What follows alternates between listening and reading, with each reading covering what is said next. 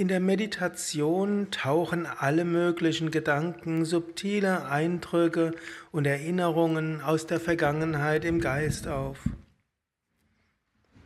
Die sind natürlich hinderlich für die Meditation, aber fortgesetztes und geduldiges Bemühen und Üben kann sie unter Kontrolle bringen. Mache das aber ganz entspannt und gelassen. Wenn du die Gedanken gewaltsam vertreiben willst, schlagen sie mit doppelter Kraft zurück.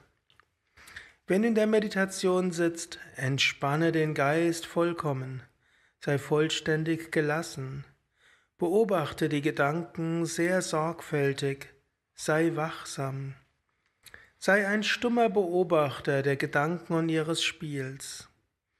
Dann fasse allmählich die zerstreuten Strahlen des Geistes zusammen, konzentriere sie auf das Objekt. Und irgendwann lass sogar die Gedanken auf das Objekt fallen und komme zur reinen Nirguna Dhyana Sadhana, Meditation ohne Eigenschaften. Das sind so im klassischen Yoga die drei Schritte der Meditation, ähnlich wie letztlich auch im Buddhismus.